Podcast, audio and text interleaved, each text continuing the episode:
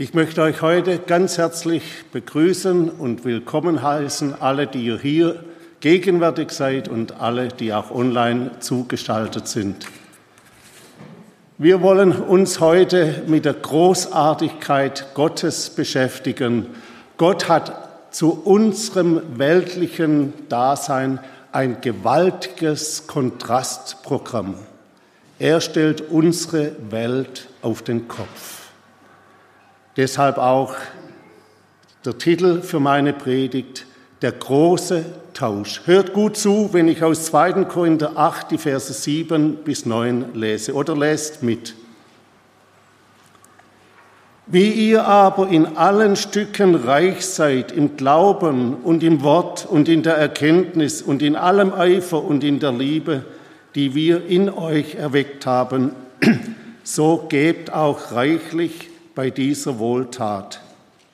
Nicht sage ich das als Befehl, sondern weil andere so eifrig sind, prüfe ich auch eure Liebe, ob sie rechter Art sei. Denn ihr kennt die Gnade unseres Herrn Jesus Christus. Obwohl er reich ist, wurde er doch arm um euretwillen, damit ihr durch seine Armut reich würdet. Es geht mir heute nicht darum, auf euren Geldbeutel zu klopfen, obwohl das auch ein Stück weit das Anliegen von unserem Text ist. Aber es geht mir um das breite Spektrum, das sich hier vor uns auftut. Er wurde arm, damit wir durch seine Armut reich würden. Das gewaltige Kontrastprogramm der Bibel Jesus verlässt seinen Reichtum im Himmel. Er wurde arm, damit du in der Fülle Gottes, in der Kraft Gottes, im Leben Gottes leben darfst. Er wurde arm um euretwillen. Und die Bibel betont es, obwohl er reich ist. An seinem Reichtum hat sich nichts geändert, aber er hat diesen Reichtum für eine Zeit lang auf die Seite gelegt, um dir und mir die ganze Fülle des Himmels nahe zu bringen. Er wurde arm, das begann bei der Geburt. Der gewaltige König kommt als ein kleines, hilfsbedürftiges, abhängiges Kind. Und er wird nicht hineingelegt in den irdischen Reichtum, sondern seine Krippe bringt seine Armut zum Ausdruck. Dann sagt unser Herr Jesus selber einmal, des Menschen Sohn hat nicht, wo er sein Haupt hinlege. Dann hatte er kein wirkliches Zuhause, obwohl man ihm immer wieder auch punktuell ein Zuhause geboten hat, besonders in Bethanien bei den zwei Schwestern. Er war auf Wanderschaft sein Leben lang. Es begann gleich nach der Geburt, wo er nach Ägypten fliehen musste. Er war nackt, elend, entwürdigt, entrechtet, verachtet und verhöhnt. So hing er am Kreuz. Damit wir reich würden. Jesaja 25, Vers 4 ruft uns zu, denn du bist der geringen Schutz gewesen, der armen Schutz in der Trübsal, eine Zuflucht vor dem Ungewitter, ein Schatten vor der Hitze, wenn die Tyrannen wüten wie ein Unwetter im Winter. Diese Zuflucht bietet Jesus heute noch. Er ruft uns zu, komm doch her zu mir, der du mühselig und beladen bist. Ich will dich erquicken. Römer 8, Vers 32 fasst es noch einmal zusammen, der auch seinen eigenen Sohn nicht verschont hat, sondern hat ihn für uns alle dahingegeben. Wie sollte er uns mit ihm nicht alles schenken? Habt ihr es gehört? Er bringt die Fülle des Himmels auf diese Erde, um dich und mich reich zu beschenken. Was braucht es da noch, dass wir reich gemachte sind?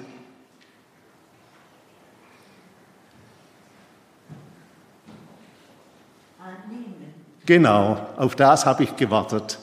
Aus seiner Fülle haben wir alle genommen, Gnade um Gnade.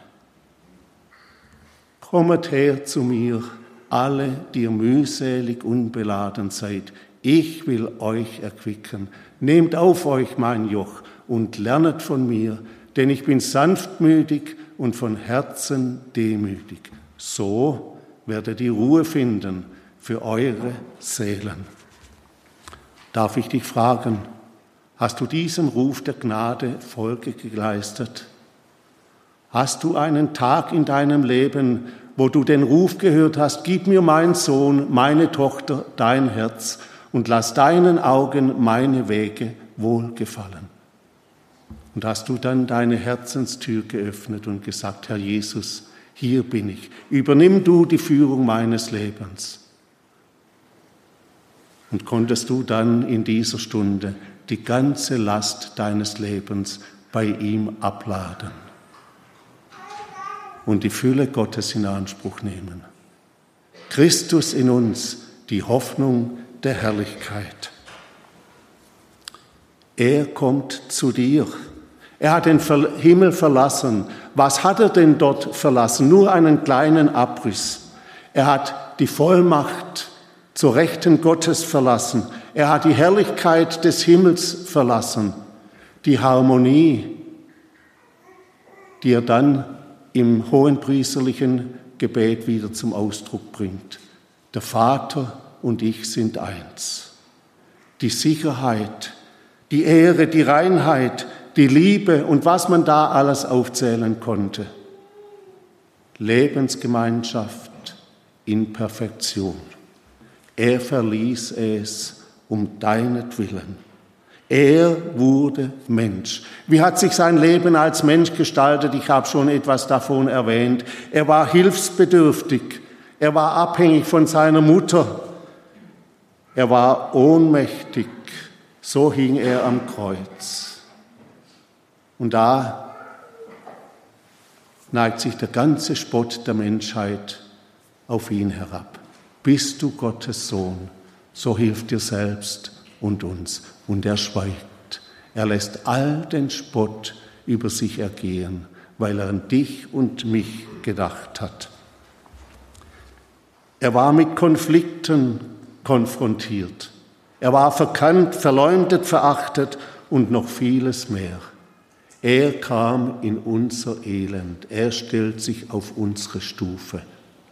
Deshalb sagt auch der Hebräerbriefschreiber, worin er gelitten hat, kann er denen helfen, die versucht werden.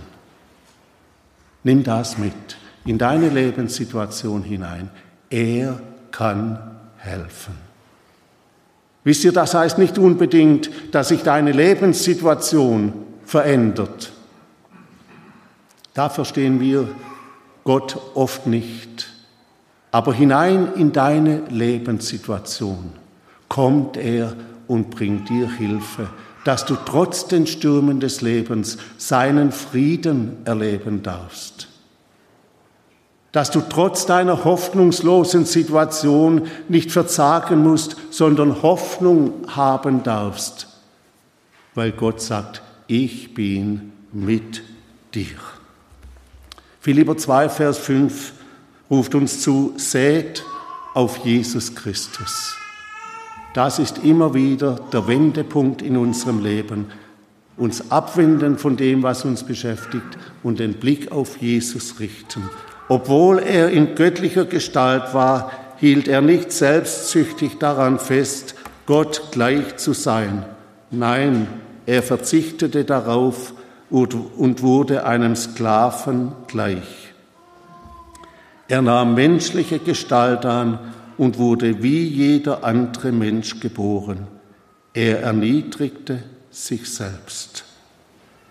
Dazu sagt Hebräer 2, Vers 14, weil nun die Kinder von Fleisch und Blut sind, hat auch, hat auch er's gleichermaßen angenommen, damit er durch seinen Tod die Macht nehme dem, der Gewalt über den Tod hatte, nämlich dem Teufel.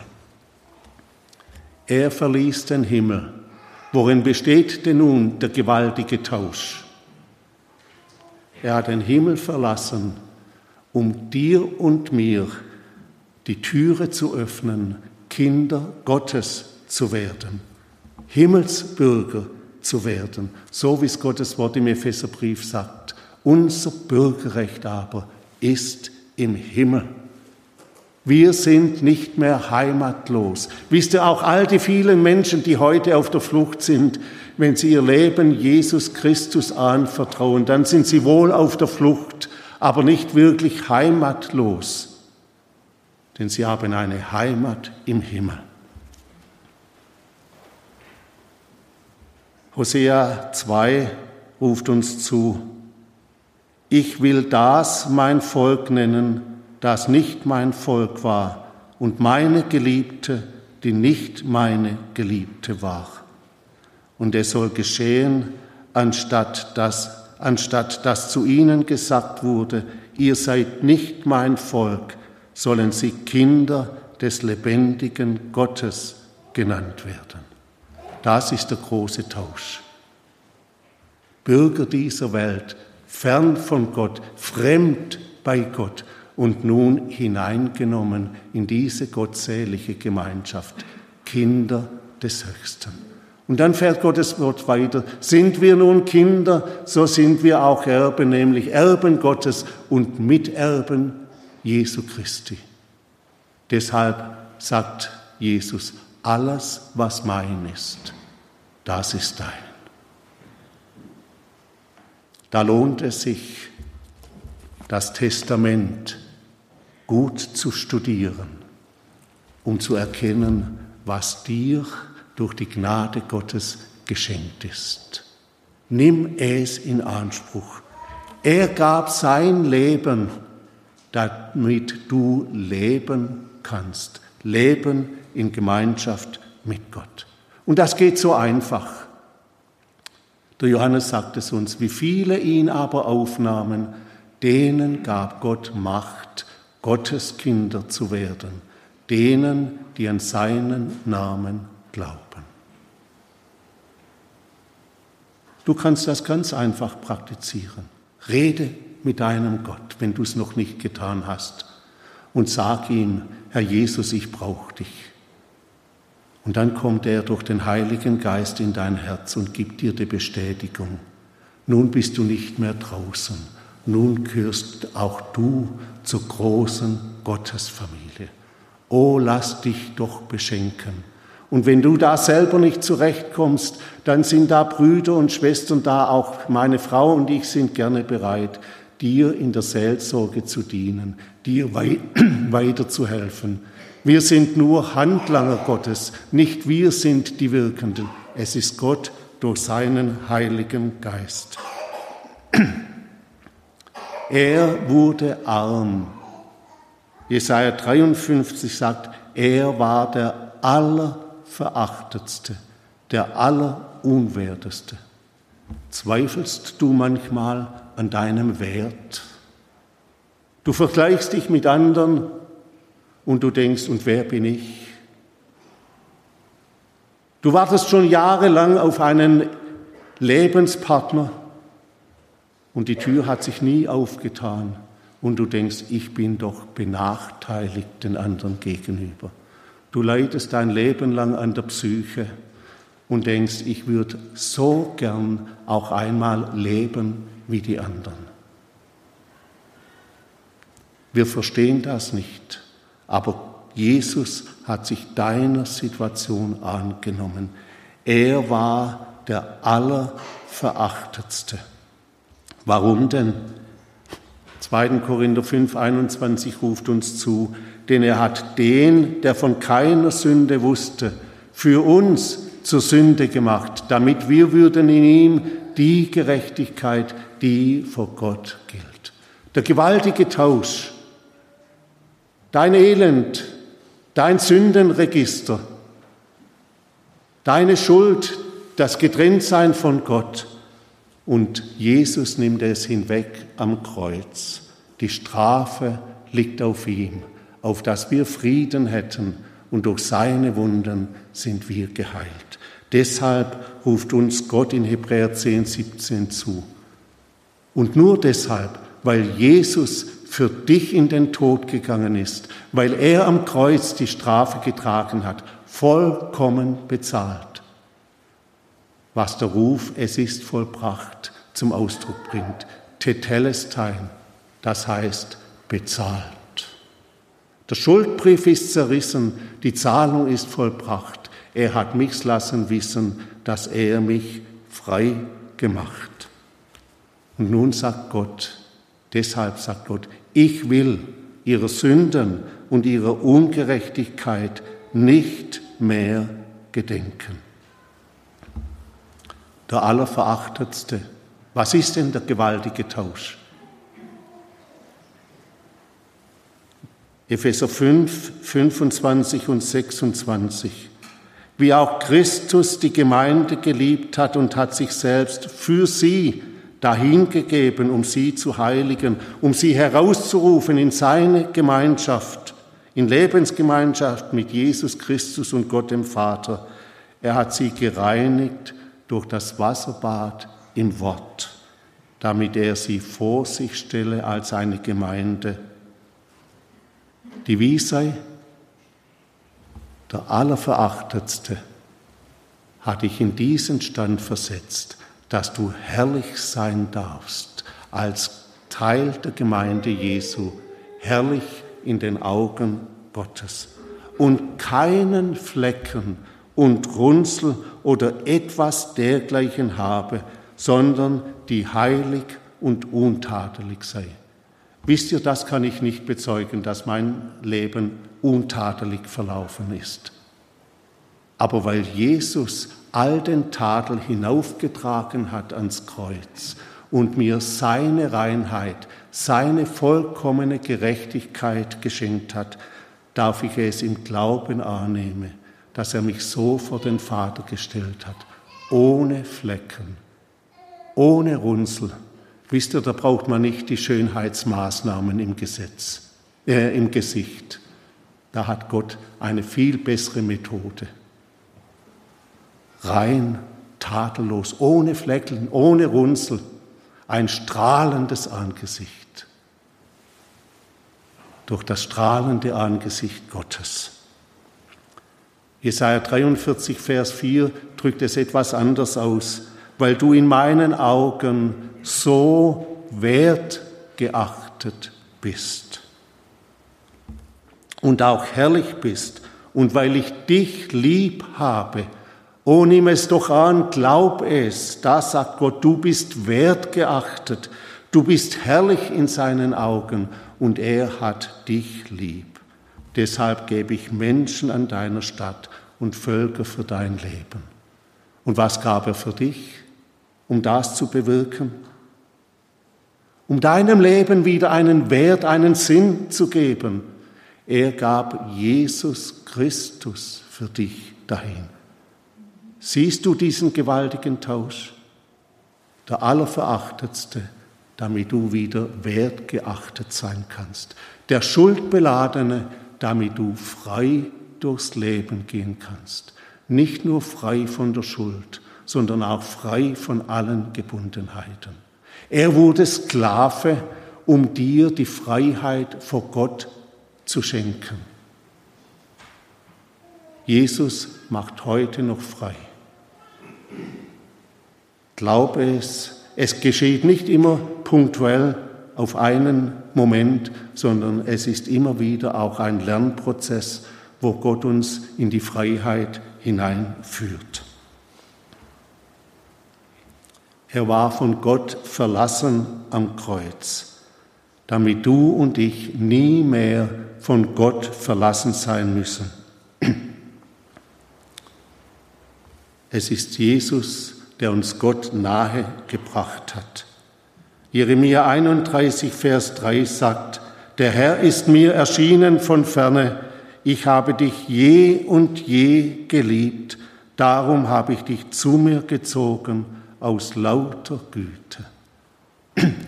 Jesus ruft am Kreuz in großem, tiefem Schmerz, in Agonie. Mein Gott, mein Gott, warum hast du mich verlassen? Und hier sagt Gott, ich habe dich zu mir gezogen. Siehst du die ausgestreckte Hand am Kreuz, die dich zu Gott zieht, die dich Gott nahe bringt, die dir eine Heimat im Himmel bereitet hat. Durch Jesus Christus hast du Zugang zum Gnadenthron Gottes. Nicht durch unser Bemühen, nicht durch unser tadelloses Leben, sondern weil Jesus sein Leben gegeben hat. Das Blut Jesu steht für sein Leben. Und durch dieses Blut, durch dieses gegebene Leben, sagt Hebräer 10, 25, dürfen wir hinzutreten ohne Furcht zum Gnadenthron Gottes.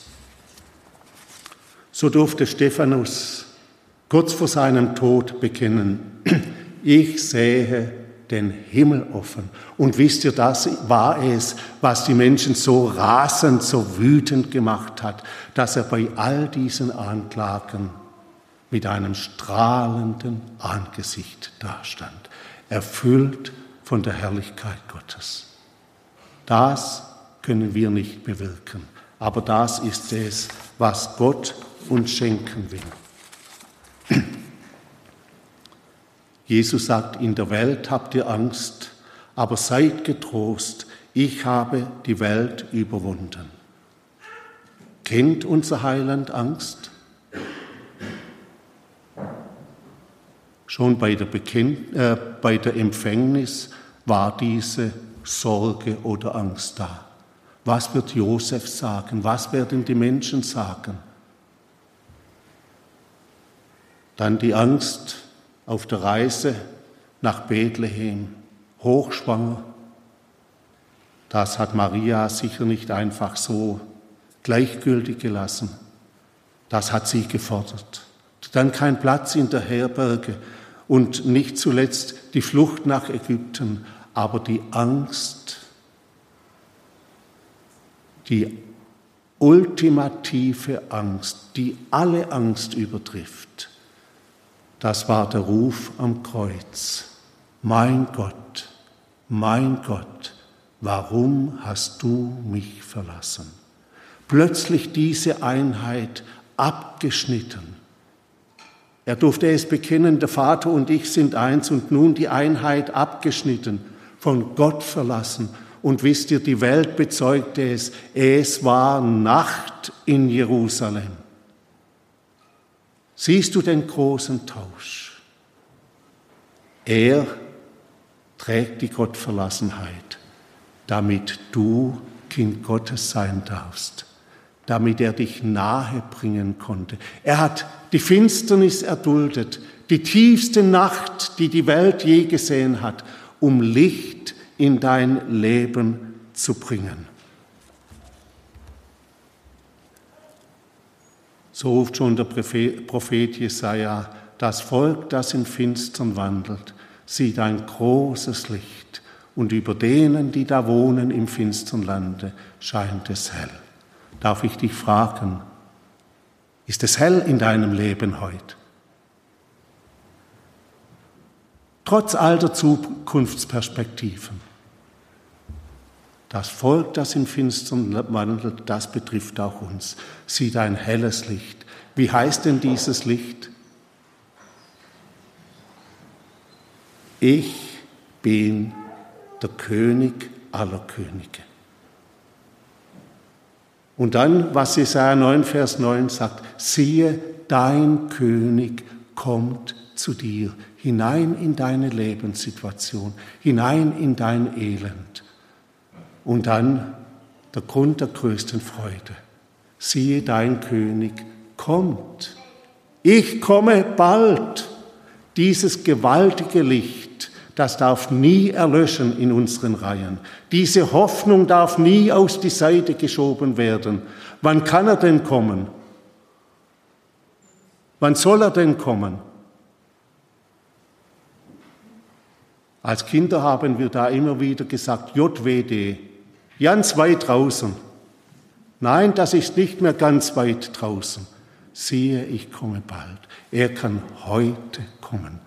Aber wir warten nicht auf ihn, um all dem Leid enthoben zu werden. Das ist nicht der primäre Gedanke, sondern wir warten auf ihn, um bei ihm zu sein, für Zeit und Ewigkeit.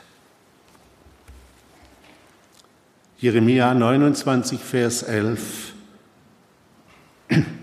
Denn ich weiß, was für Gedanken ich über euch habe, spricht der Herr.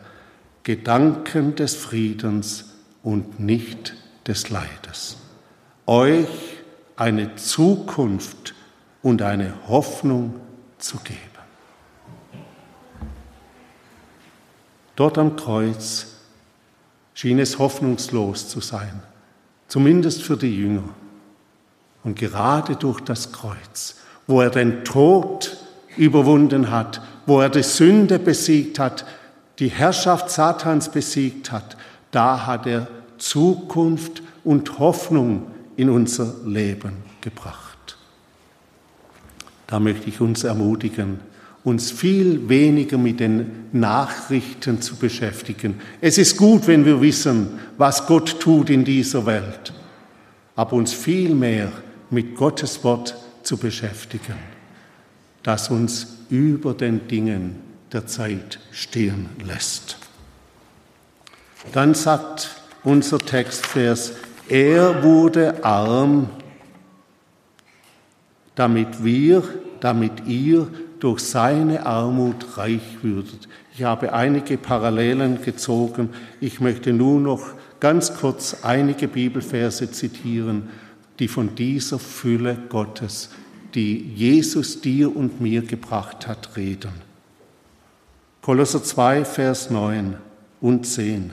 Denn in ihm wohnt die ganze Fülle der Gottheit leibhaftig. Und an dieser Fülle habt ihr Teil in ihm. Ihr besitzt die ganze Fülle in ihm, der das Haupt jeder Herrschaft und Gewalt ist. 2. Petrus 1, Vers 3 ruft uns zu, alles, was zum Leben und zur Frömmigkeit oder zu einem gottseligen Wandel dient, hat uns seine göttliche Kraft geschenkt durch die Erkenntnis dessen, der uns berufen hat, durch seine Herrlichkeit und Kraft. Nicht zuletzt Philipper 4, Vers 19.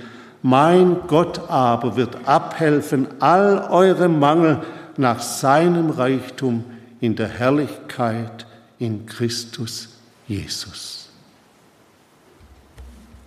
Und wie wird es uns zuteil? Johannes 1, Vers 16. Aus seiner Fülle haben wir alle genommen. Gnade um Gnade. Ein fortwährendes Nehmen. Bleib doch nicht an der Fülle Gottes nur stehen. Nimm es für dich in Anspruch. Redet in euren Familien über diese Fülle, damit sie so richtig ins Bewusstsein eindringt in unserem Leben. Und nun die Auswirkung. So geht auch reichlich und das nicht als Gesetz, sondern aus Liebe. Da möchte ich gerne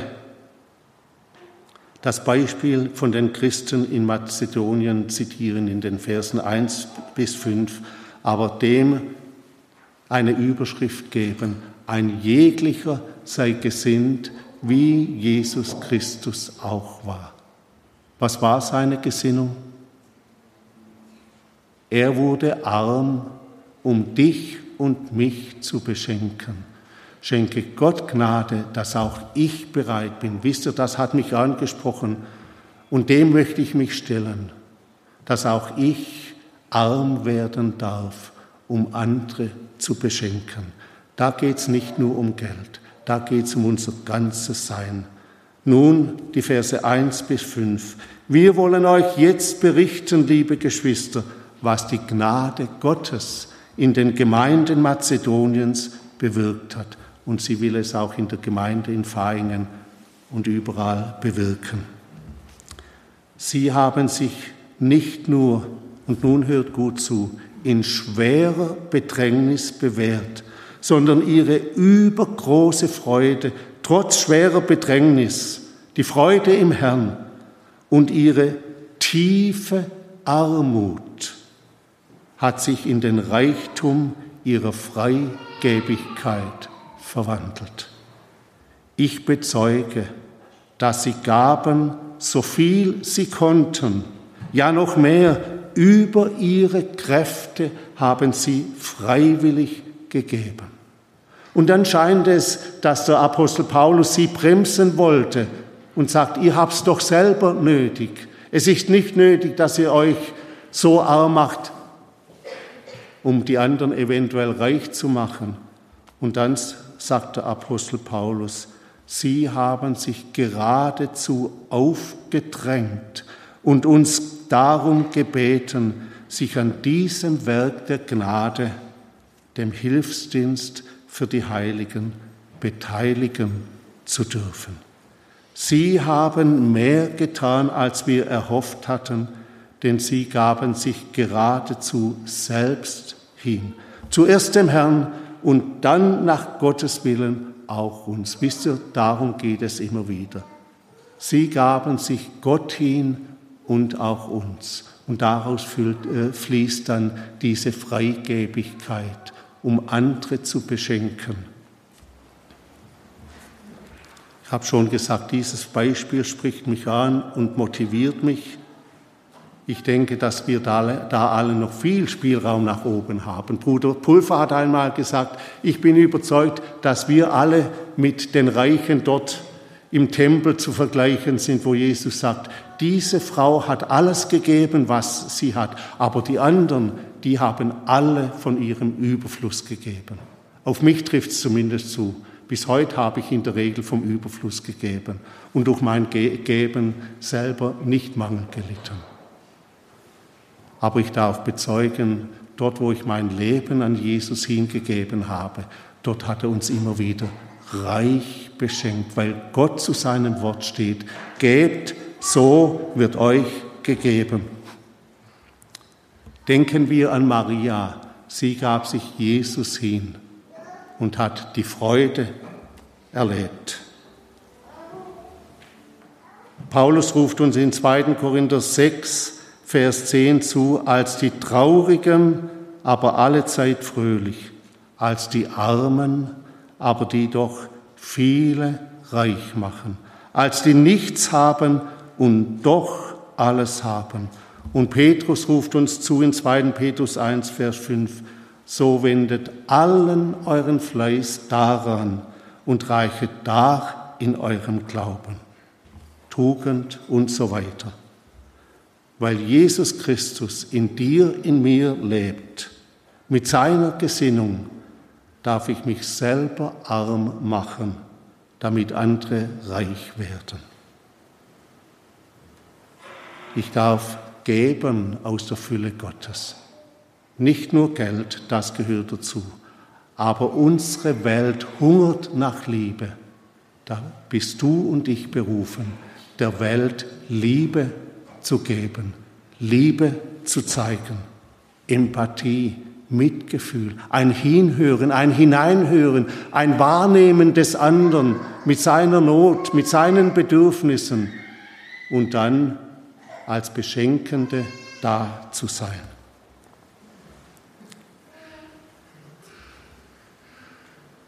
Ein gutes Wort, wie kann es beschenken? Geduld mit dem Nächsten, Verständnis und noch vieles mehr. Da will uns der Geist Gottes hineinführen in ein Leben, das nicht an sich selber denkt, sondern den anderen beschenkt. Und dann wird die Freude nicht ausbleiben. Und die Gnade Gottes wird sichtbar werden in deinem und meinem Leben.